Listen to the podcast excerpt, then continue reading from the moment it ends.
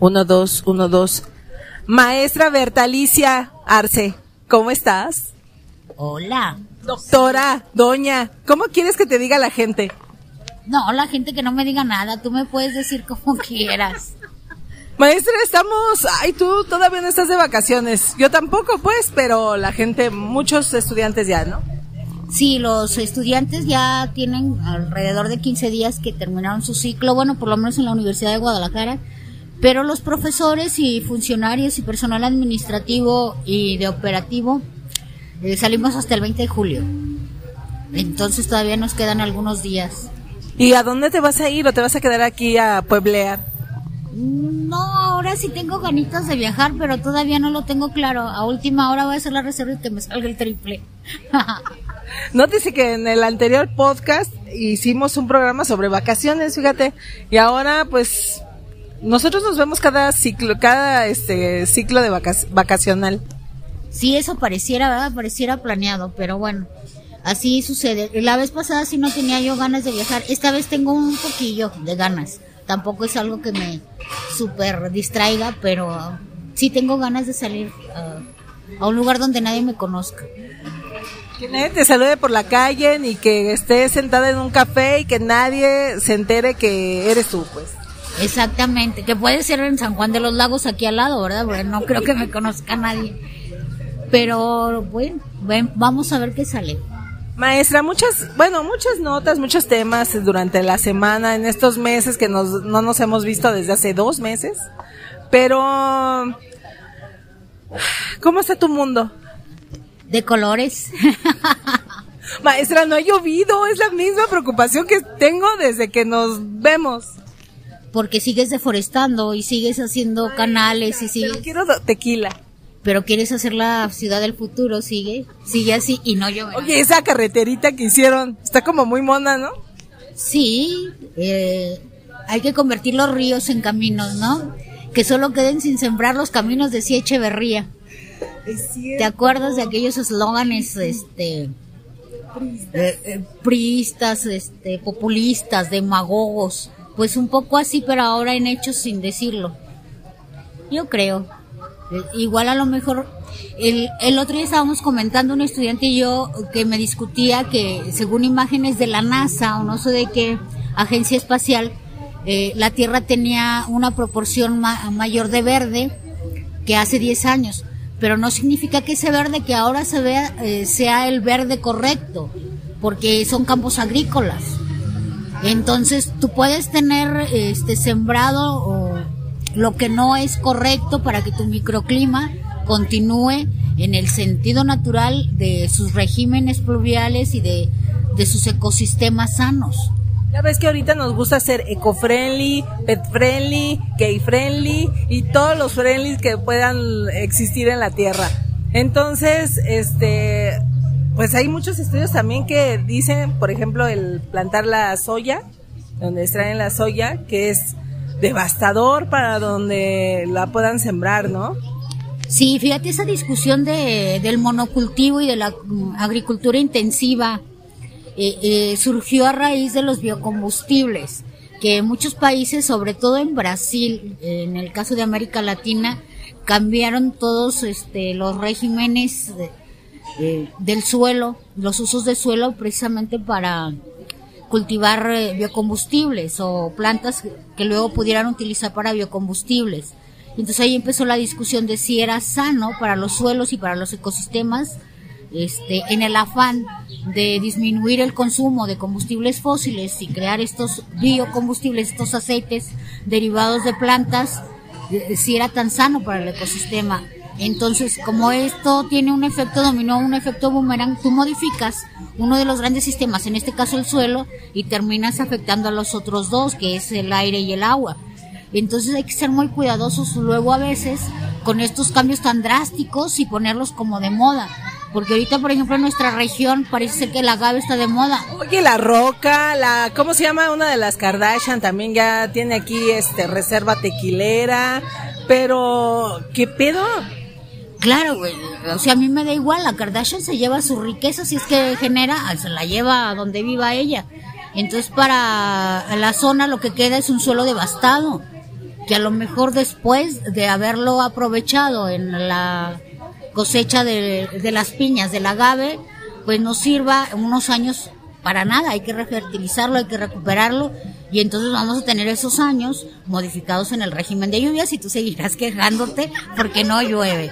Maestra, pero fíjate, en Guadalajara trombas, casi huracanes, en León también, en Guanajuato ni se diga, San Luis Potosí, Aguascalientes, pero no nos toca a nosotros. El Señor del Calvario, yo sigo insistiendo que está muy molesto con nosotros. Puede ser porque lo pasean mucho, ¿no? Ya lo tienen cansado. ya lo llevan a todas las iglesias habidas y por haber. Pues sí, posiblemente sea este por alguna razón también orográfica de, no me he puesto a analizarlo de manera eh, profunda, pero es posible que sea por nuestro diseño orográfico, que estemos en una zona, como somos valle y estamos en una zona alta, entonces puede haber ahí como una especie de eh, ¿cómo te lo llamaré? Una burbuja climática, ¿verdad? Que, que impidiera que llegaran las lluvias, a excepción de las colitas, que son unas eh, coleteadas de dos o tres lloviznas que nos han caído. Y nada más. Sí, porque no, no tenemos las condiciones para que la diferencia de potencia de las nubes y los árboles se den. Entonces es posible. Voy a, te prometo que voy a profundizar en el asunto. Bueno, espero que la próxima vez ya podamos decir, maestra, ya llovió por fin, ¿no? Tendrá que llover algún día, este, no sé si este año, pero...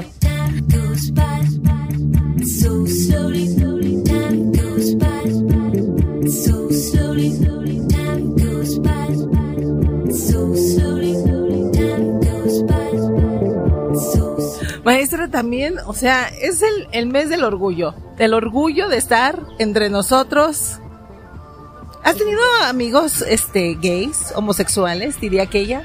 Sí, seguramente. Algunos que lo dicen y otros que no lo dicen, pero sí.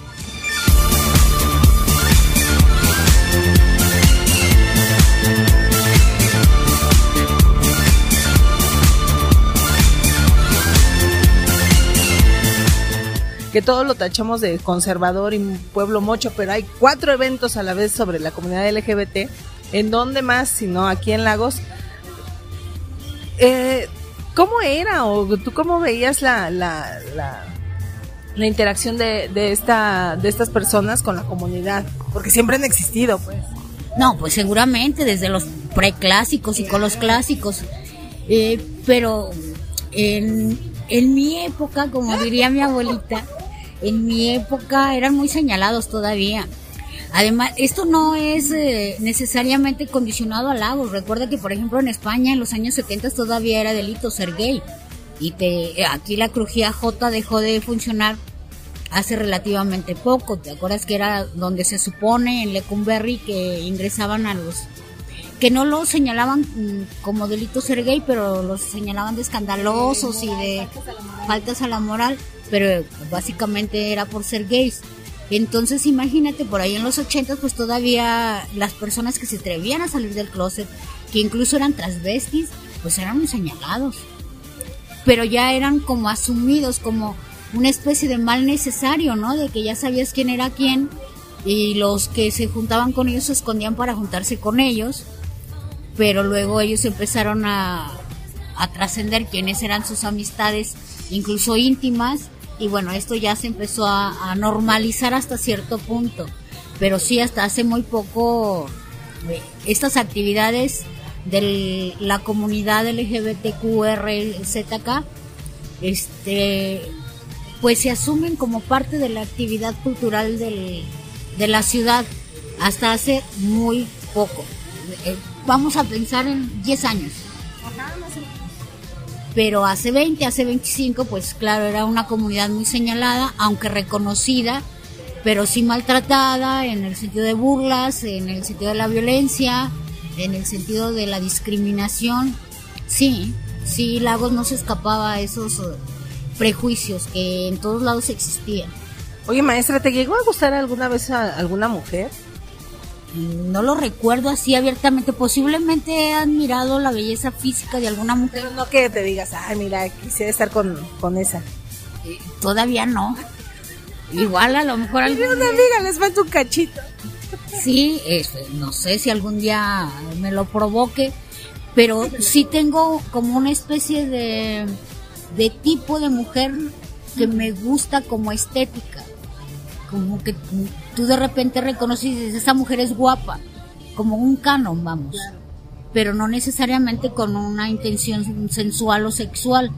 Pero pues sí, me, he tenido ese reconocimiento por las mujeres eh, guapas eh, o que me parecen a mí que son bonitas o atractivas o como le llames.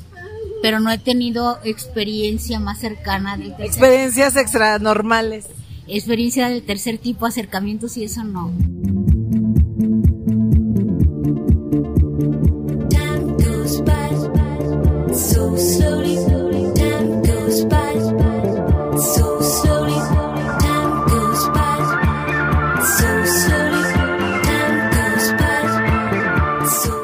ves a la comunidad en, la universidad? Tú que convives con un montón de, muchachos, de chicos, pero sobre todo de las carreras de ingeniería. Pues yo creo que se refleja lo que existe a nivel general en la sociedad. O sea, e, entre ellos se reconocen, se ubican e interactúan y se odian incluso también.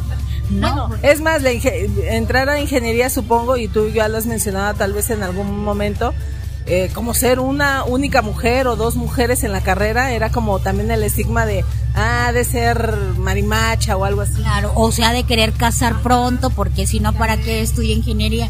Sí, entonces eh, imagino que la comunidad gay que también se incorpora como estudiante en estas carreras que todavía desafortunadamente siguen tachándose como masculinas, entonces eh, tiene sus problemas al inicio pero yo creo que hay este de manera subyacente una comunidad gay muy activa y muy perceptiva en ese sentido. Eh, yo creo que tengo cercanía con algunos de ellos y que interactuamos de manera digamos normal o sana como si fueran hetero o como si fueran personas que son personas pues entonces a mí lo que a ellos les guste me es inverosímil siempre y cuando cumplan con la función de un ente que estudia, es decir, de un estudiante. O sea, mientras te traigan calificaciones, vale madre lo que hagan con su cola. La neta. Sí, porque a mí qué más me da. Si hace la tarea con esa parte de su cuerpo, entonces sí ya. Bueno, depende, maestra. Claro, no lo sabemos, ¿verdad? Él lleva producto y, y ya vemos cómo. Pero sí, yo creo que la universidad es un escenario que les permite desarrollarse y hay libertad hasta cierto punto eh, institucional hay. De hecho, hay un protocolo de, no discriminación e igualdad, pero entre ellos luego a veces son más crueles. Entre, entre pares y entre los eh, complementarios, vamos a llamarlos. Entonces sí ha habido por ahí algunos eh, casos de, de denuncias de acosos y de agresiones, pero afortunadamente no graves pero ya el hecho de que existan pues ya te debe de poner así como en focos amarillos el, estar al pendiente de pero es entre ellos es curioso porque esto se da entre ellos como entre la misma comunidad sí como si hubiera una competencia como si hubiera grupos entre el grupo o entre la comunidad que hubiera tribus o comunidades más pequeñas. Eh, ¿Te parece curioso? Porque deberían ser como más comprensivos, inclusivos y con un sentido de pertenencia, pero suele suceder, ¿no? No, porque hay algunos, es que pensé que algunos se sienten como más intelectuales que otros. Entonces, algunos como que eh, sienten que deben encabezar el movimiento de manera conceptual o modélica y otros deben ser los que lo sigan. Y entonces ahí es donde surgen las fricciones y los conflictos. Porque como personas que somos todos, somos diferentes. Entonces, sí es verdad, hay intelectuales pero no necesariamente todo el mundo está de acuerdo con el intelectual tal, sea gay o sea hetero, me da igual. Entonces, esas eh, situaciones impuestas eh, siguen siendo discriminatorias entre ellos mismos como comunidad. Es decir, un ingeniero debe ser operativo y el del área de sociales y humanidades debe ser el el intelectual o cómo está la cosa? No hay un ingeniero que pueda ser intelectual y los demás seguidores. Bueno, maestra, tú eres ingeniera intelectual. Ah, bueno, pero es que yo a mí me ha costado... Te ha costado años, lágrimas, sudor y escritura. Y leer mucho. Y abrirte al mundo, ¿no? Porque creo que también es una de las cosas que, que debemos de hacer como seres humanos, abrirnos al mundo. Como dicen algunos, aprender viviendo.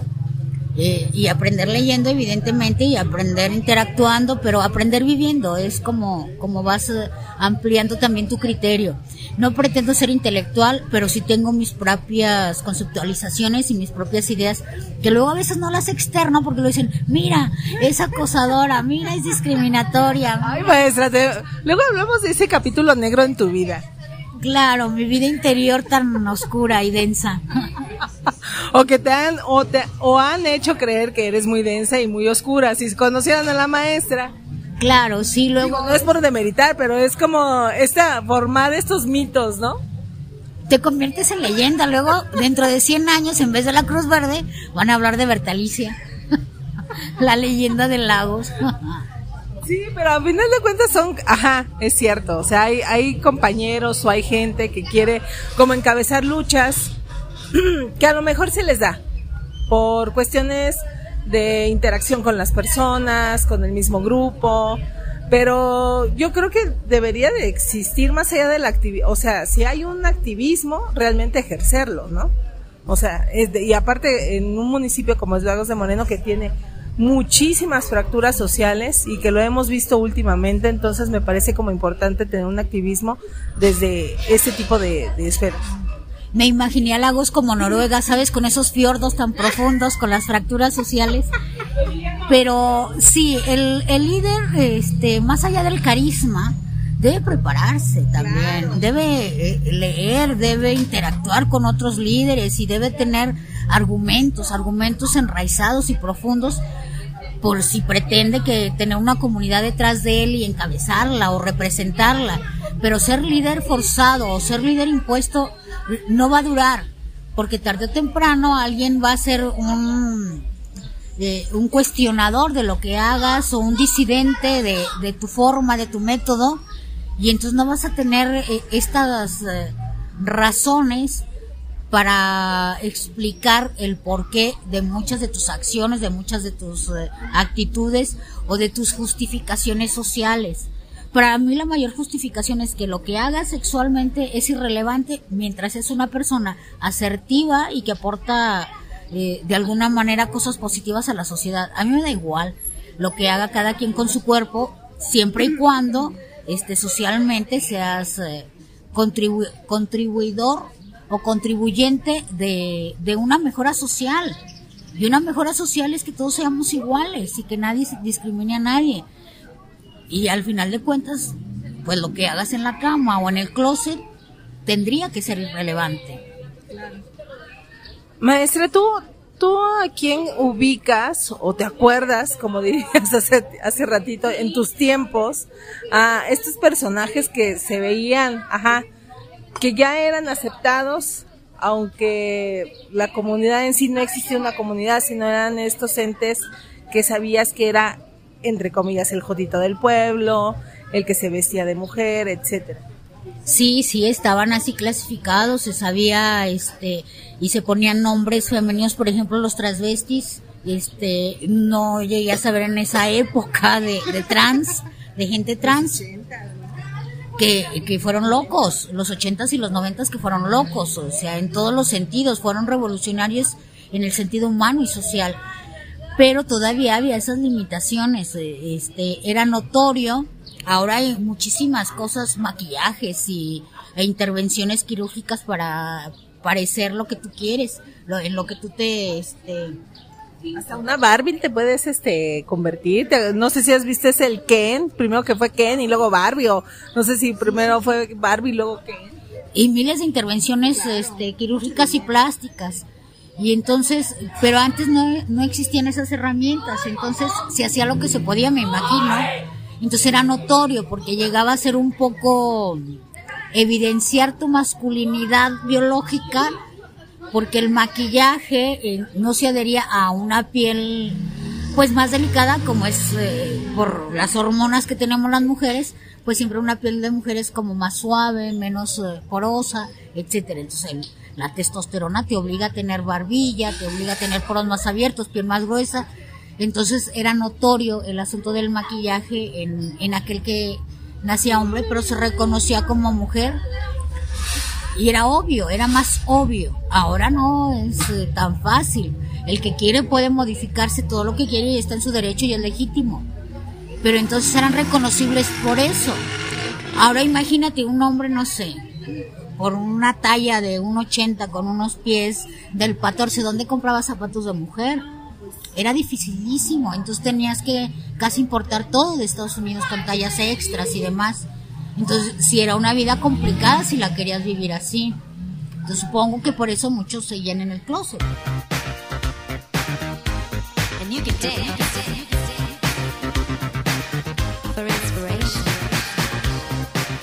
Oye, Pepe Núñez. Pepe Núñez, todo un ícono, todo un ícono de, del homosexualismo y de la creatividad. Y hasta, tiene su placa en su casa, ¿no? Claro, porque él, él fue una persona eh, que tuvo, curiosamente, esta influencia en el sector más conservador de, del pueblo, que fue la iglesia. Él intervenía con la iglesia, él era el que decoraba los carros alegóricos de las procesiones de las fiestas de agosto. Y hacía también, como modisto que era, los eh, vestidos más eh, vistosos y elegantes hasta determinado punto de vista, depende del gusto de cada quien, pero suponía que eran de los mejores vestidos para las reinas de las fiestas. Entonces su voz, su voz se oía. Pepe Núñez era un ícono. Era, era un, una voz dentro de la sociedad, ¿no? Reconocida, que se sabía, es como esos secretos a voces. Sabemos lo que está pasando, sabemos quién es, qué es lo que le gusta, pero pues cada quien en su trabajo. Claro, se le reconocía más por su labor que por su actividad corporal o por su vida privada, sí. Todo el mundo sabía, este, todo el mundo lo reconocía, pero sobre todo se le reconoce, ya te digo, esa interacción con la iglesia, pues en las actividades festivas y con eh, estos grupos, porque se sabe y no es escondido que las reinas de las fiestas siempre han sido de grupos de élite, ¿verdad? Nunca ha habido un concurso, un certamen para elegir a alguien que no sea de un grupo de élite la reina de las fiestas. Entonces, pues sí, era aceptado pero igual con sus eh, limitaciones, no sé, no lo traté a profundidad para hablar sobre su vida privada, pero supongo que sí tenía esas limitaciones eh, solo para interactuar en el sentido artístico, creativo, este, de organización de eventos públicos. Me llama mucho la atención porque creo que pues son varios los gays que, que están dentro de este círculo, de este grupo conservador, como es la iglesia, y que hacen esto, o sea, visten a las vírgenes o a los patronos de las iglesias, hacen, son este, dirigen, dirigen las fiestas del, del pueblo, de la comunidad y qué contraste, ¿no? Sí, es que pareciera contradictorio, exacto. O sea, los que más los rechazan, eh, al final de cuentas los eh, solicitan para que les ayuden en todas estas actividades que atraen a, muchos de sus creyentes y de sus feligreses. Y no deja de ser así como contradictorio si lo analizas eh, pues eh, de facto. Porque lo que tú estás diciendo es pecado lo tienes eh, de manera operativa en, tus actividades y sí había varios había gente que ayudaba por ejemplo la Merced también recuerdo a la Verónica, que era ahí como acólita o acólito, no sé cómo llamarlo, que también usaba un poco el, transvestismo, aunque tenía todavía cierta eh, presencia masculina, pero que luego eventualmente lograba eh, convertirse en mujer. Digo lograba no en el sentido peyorativo, sino que pues ella se reconocía quizá como mujer pero como su cuerpo pues era como era según la bioquímica, entonces batallaba y tenía ese dejo masculino, pero vestido de femenino y entonces era para esta sociedad tan limitada en sus perspectivas, pues era llamativo. No quiero decir a lo mejor despectivo, pero sí llamativo. Mira, hacemos una pausa.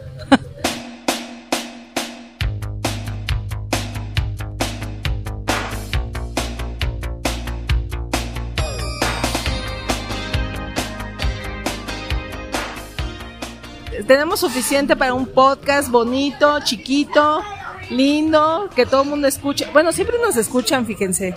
Este, que que cuando tenemos la perestroika están esperando algunos la, el podcast, entonces yo estoy viendo ahí las estadísticas en Spotify y sí se mueve el, el podcast, entonces si te escuchan maestra. Digo, a lo mejor no tienes tanta convocatoria como Pepe Núñez, pero sí. Pero será por morbo o qué? A ver, Ajá, a ver, ¿quién dice? ¿Qué dicen del chisme del pueblo, no? Sí, a lo mejor dice, ay, a ver. fíjate, queremos ser ciudad del futuro, pero tenemos cosas todavía de, de, de espíritu provinciano, pues. Bueno, al final de cuentas también yo creo que es eh, un sentido de identidad, no puedes abandonarlo, eres quien eres y eres parte de lo que eres. Entonces tú te puedes ir a Rochester, a Zimbabue, a Estambul y sigues siendo de Lagos. ¿A Madrid? Ah, no, estabas en Salamanca, ¿verdad?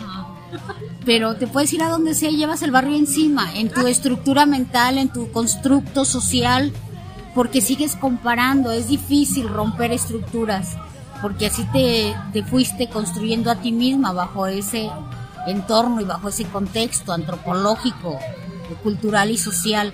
Entonces te puedes ir muy lejos, puedes ir alimentando y enriqueciendo esa base, ese sustrato natural, digamos, bueno, no natural, construido en tu infancia y algo quedará, algo quedará porque este no puedes evitarlo. Ay, maestra, aparte tú te das uno, tú te has ido a muchos lugares. Eres una persona, exacto, es una persona culta la maestra, también porque ha viajado y pues porque te gusta entender de alguna manera, si no este vivirlo, pero entender o tratar de comprender las situaciones y, eso es primordial, ¿no? Creo que se necesita en estos tiempos tan oscuros y tan culeros. Yo creo que porque vivimos tiempos oscuros y culeros es que queremos entenderlo. ¿Sabe? O sea, cuando yo era niña, cuando yo era adolescente, eh, esta sociedad cerrada, este enjuiciadora, eh, señaladora de las fallas de los otros, pues es denso vivir en ella. Entonces siempre estás como cuidándote de manera inconsciente de qué hacer, dónde hacerlo y con quién hacerlo. Y entonces eh, salir un poco a otros espacios te convierte en, en, la posibilidad o te da la posibilidad de ser más libre, pero luego tienes ese como cordón transparente que te limita porque traes ese constructo y, no lo puedes hacer realmente. Y entonces tienes que seguir saliendo, seguir leyendo, seguir eh, tratando de entender y en algún momento decir, ah, entonces es por esto. Entonces el problema no tanto fui yo, sino la circunstancia que me integró en esa forma de pensar. Y no es fácil salirte, eh, porque mi familia sigue siendo mi familia mi familia tiene los mismos parámetros sociales, psicológicos, morales que ha tenido toda la vida. Entonces, de repente, pues me quedo como observadora para no incidir o no lastimar sus valores y su moral, porque puedo yo no estar de acuerdo con algunas acciones de, mis hermanos o de mis primos, pero prefiero no opinar porque sé que ellos todavía tienen esa estructura y ese constructo social entonces trato de respetar, pero también evidentemente sé que los va a hacer sufrir, ¿no? El, seguir pensando en el qué dirán, en el cómo me ven, en el quiero demostrar que, en el para que vean que yo, puntos suspensivos, puntos suspensivos, puntos suspensivos. Entonces es muy angustiante, ¿no? Y muy desgastante vivir este en razón de lo que digan los demás, porque estás en una comunidad que te observa con prejuicio es que no solo te observan, sino que hacen juicios de ti. entonces es complicado, no creas. al final te hace fuerte si, si logras trascenderlo, pero mientras estás en esa dinámica, pues es como si trajeras como una piedra, como el pípila, ¿no? Qué difícil, ¿eh? O sea, sí, uno puede ser observador, pero, o sea, el ser observador te implica muchísimas cosas que tú las has, este, definido. Y a veces no se puede ser observador, pero están tratando de incidir en cosas que desafortunadamente no se pueden cambiar. Claro, por tu manera de pensar, por tus valores, por tu moral, por las cuestiones psicológicas y sociales. Y, ay Dios, maestra, ya no quiero convivir con nadie. Fíjate, eh, en, como ingeniero industrial te enseñan a ser observador del trabajo de los demás, porque lo mides lo está, o intentas estandarizarlo, etcétera. Y una de las grandes recomendaciones es que quien hace la medición sea ecuánime y no tome partido ni por el trabajador ni por el trabajo. Pero es complicado porque luego tú dices, fulanito tal es mucho más eficiente que fulanito de tal porque es más joven, porque es más em, sabio, etcétera. Entonces, ahí está siempre el prejuicio, es complicado, no creas que es, es fácil. Pero si llegas a, hacerlo de manera, aunque sea intermitente, y alejarte y despersonalizar la observación, logras. Pero luego no es tan bien visto porque dices, es que no tomas parte, es que no eres activo, es que no eres asertivo, no eres proactivo, tú no te involucras en los movimientos, porque yo no quiero involucrarme en los movimientos porque no estoy del, como ya te decía, mi parte oscura o densa, si quieren llamarlo así, no está del todo de acuerdo con algunas cosas. Por ejemplo, para mí sectorizar a la gente en grupos, en comunidades, sigue siendo un error social, porque al final de cuentas yo creo que todos somos iguales. Y entonces mientras haya la comunidad A, la comunidad B, la comunidad C, el grupo A, el grupo X, el grupo Y, pues seguimos nosotros encapsulando personas bajo determinada clasificación y no vamos a lograr nunca ser iguales. Porque si soy feminista ya pertenezco acá, porque si soy activista del orgullo gay ya pertenezco acá. Entonces sigo perteneciendo a, grupos o a subsistemas y no al gran sistema que es la sociedad. Entonces eh, a veces quieres decir cosas, pero no puedes porque hieres, porque se malinterpreta, y la única idea que yo tengo es, todos somos iguales. Seas lo que seas y te guste lo que te guste. Somos seres humanos conviviendo en este mundo y deberíamos tener las mismas posibilidades, los mismos derechos y las mismas eh, ganas de que esto sea cada vez mejor. Pero no es así. Miren, mientras hay varios filósofos contemporáneos que dicen que mientras estamos haciendo todavía marchas y demás, hay algo que se llama capitalismo salvaje, hay algo que se llama pandemia, que todavía no se acaba, hay algo que se llama migración y problemas más graves, el cambio climático, que nos estamos, que vamos para un rumbo muy sombrío, más sombrío de lo que estamos, y que nos estamos como enlazando en otras cosas que ya no tienen por qué estar en la, en la mesa de discusión porque ya están por hecho de que tenemos que estar en otro rollo. Entonces, ajá, lo que mencionas maestra, o sea, a final de cuentas a todos nos va a cargar parejo la fregada. No va a decir, ah, ustedes son las feministas de la comunidad LGBT o los heterosexuales, ni madres, esto va a ser parejo. Entonces es, es un poco difícil eh, cuando, cuando se tienen otros intereses y cuando no miramos el exterior, me parece. Sí, porque eh, perdemos eh, el, eje, ¿sabes? El eje es que somos seres humanos. No somos únicos y especiales. O sí somos, pero todos. Claro. Independientemente de lo que te guste o lo que te reconozcas, no dejas de ser un ser humano, con funciones bioquímicas, fisiológicas similares con constructos este, socioculturales, antropológicos, este, también similares en cada contexto y en cada entorno. Y seguimos peleándonos por eso, porque si tú eres capitalista, yo soy chairo, tú eres fifi, dices, hey, podríamos convivir todos y todos podríamos eh, tener oportunidad de desarrollarnos de manera más o menos saludable o no.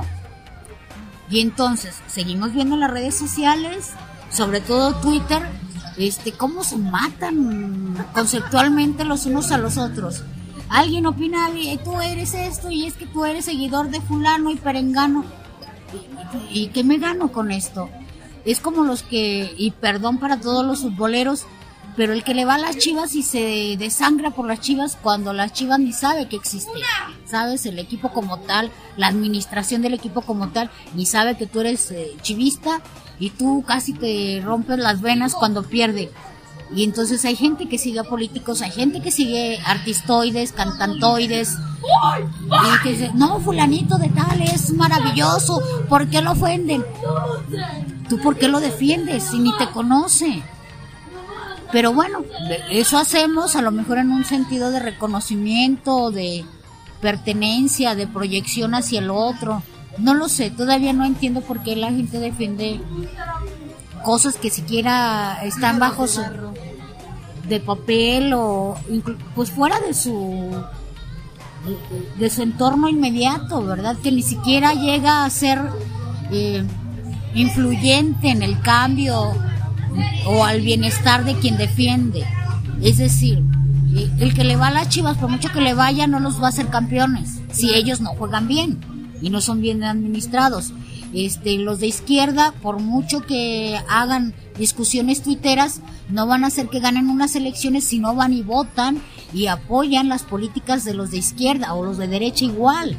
Entonces tú puedes perder el tiempo en la discusión y en el sangrado de tu corazón pero si no hay acciones concretas, si no hay fundamentación y robustecimiento de los conceptos y acciones eh, entrelazadas y articuladas, pues esto va a seguir siendo la tierra de nadie donde todos opinan. Ay, gente, pues ya sabe, denle like a esta publicación, comparta la perestroika, compártanos sus quejas. No, no es cierto, no nos compartan sus quejas. Más bien comparta, compartan esta publicación, compartan este link, escúchenos, escucha a la maestra. Muchos consejos. En el próximo hay que hacer, hay que hacer una lista de consejos, maestra. Consejos de qué darías para el amor, para las relaciones este interpersonales.